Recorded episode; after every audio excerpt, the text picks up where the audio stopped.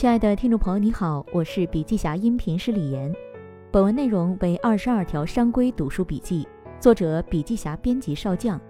音频为部分精彩观点节选。想要了解更多细节，还请阅读原文。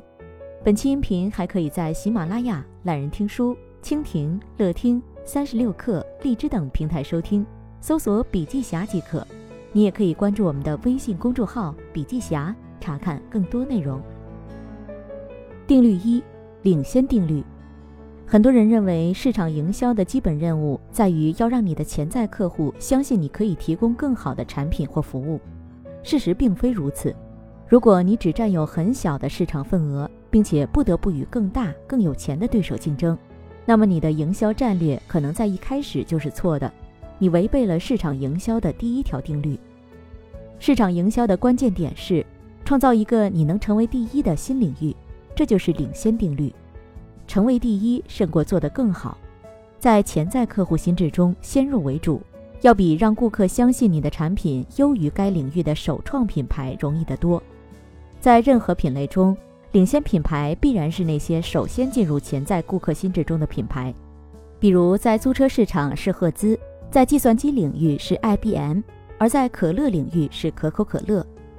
定律二，品类定律。如果你无法以第一的身份进入潜在顾客的心智，你也不要灰心，去寻找一个你能首先进入的新品类。这并没有你想象中那样难。许多计算机公司都因遵循了这条简单的定律而变得富有而文明。这条定律就是：如果你不能第一个进入某个品类，那么就创造一个品类，使自己成为第一。中国橙汁饮料市场的例子很好的说明了这一定律。汇源成为高浓度果汁的第一品牌之后，鲜橙多开创了低浓度果汁品类，并成为该品类第一。酷儿开创了儿童低浓度果汁品类，美汁源则开创了果肉果汁品类，成为该品类第一。当无法成为第一的时候，这些品牌都采用开创一个新品类的策略。并获得了成功。当你开发一个新产品的时候，你首先要问自己的，并不是与竞争对手相比这个新产品有哪些优势，而是这个产品能在哪个品类成为第一。换句话说，这个新产品可以最先进入哪个品类？定律三：心智定律。在商业世界里，抢先进入顾客心智要胜于抢先进入市场。例如，IBM 并不是一家进入计算机主机市场的公司，雷明顿兰德才是第一。它的产品叫做通用自动电子计算机，但是受益于大量的营销努力，IBM 率先让顾客记住了自己的名称，并且在早期的计算机市场中赢得了胜利。心智定律源于认知定律。如果市场营销是一场争夺认知而不是产品的战争。那么，在进入市场之前，应该率先进入心智。认知并不是逐渐形成的，你必须用暴风骤雨的方式迅速进入人们的头脑。原因在于，人们不会改变他们固有的认知。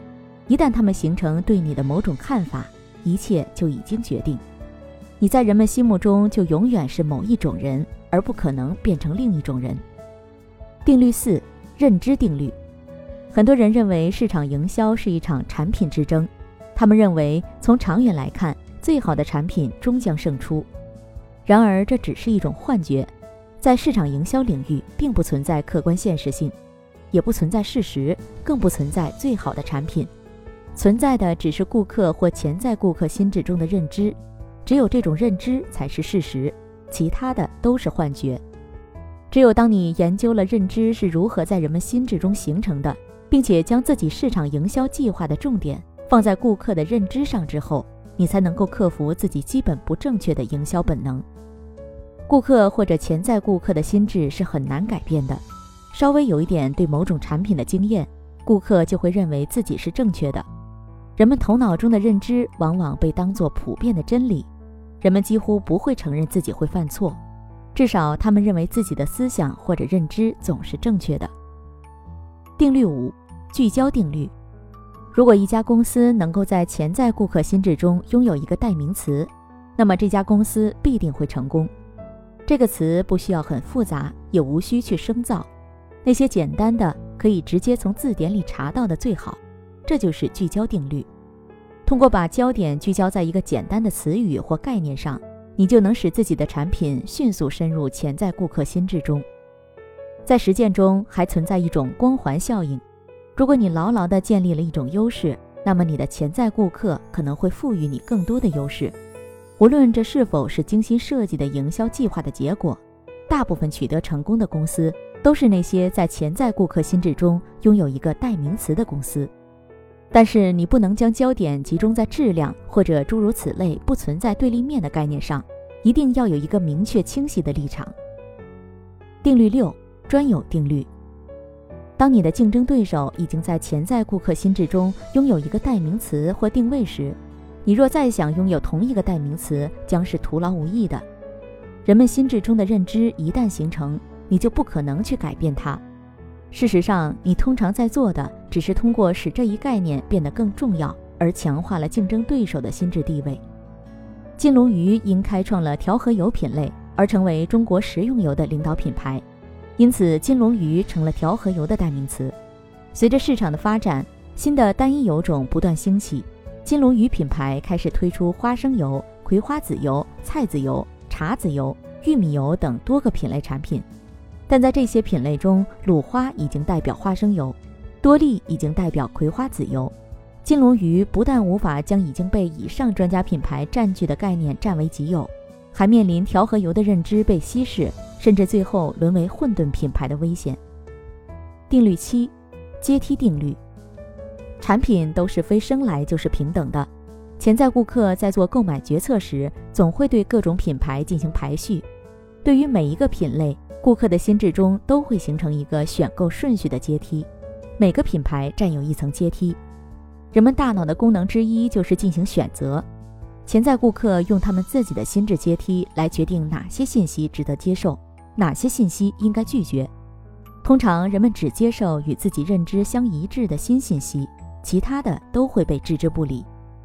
你的产品在潜在顾客的心智中会形成怎样一个产品阶梯呢？阶梯共有几层呢？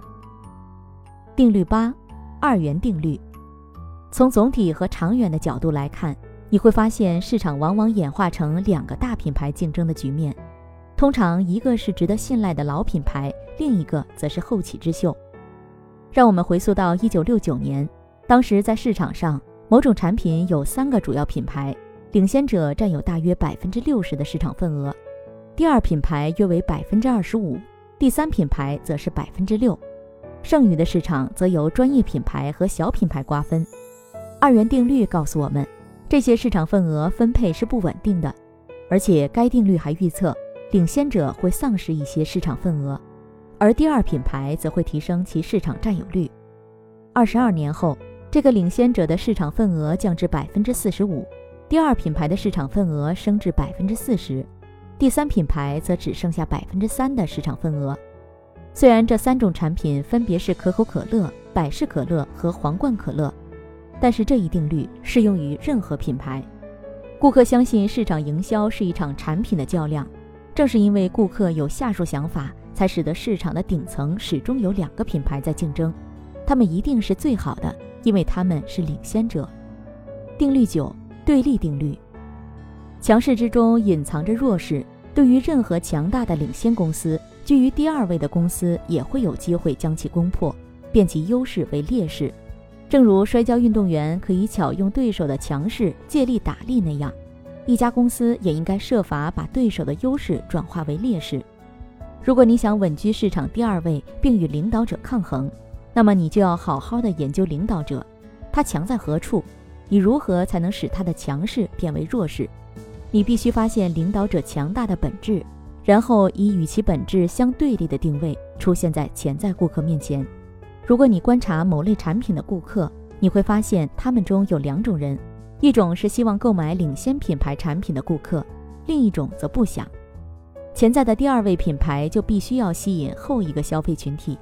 换句话说，通过将自己定位与领先者不同的角色。你可以把那些不愿意购买领先品牌的人吸引到自己这一边。定律十：分化定律。就像阿米巴变形虫会在培养皿中分裂一样，市场营销领域可以被视为不断扩张的产品品类的汪洋大海。每一个品类总是始于某一个单一的品类，比如计算机。在一段时间之后，这个品牌开始分化成几个小市场，如主机、微型计算机、工作站、个人电脑、膝上型电脑、笔记本电脑以及笔输入电脑等。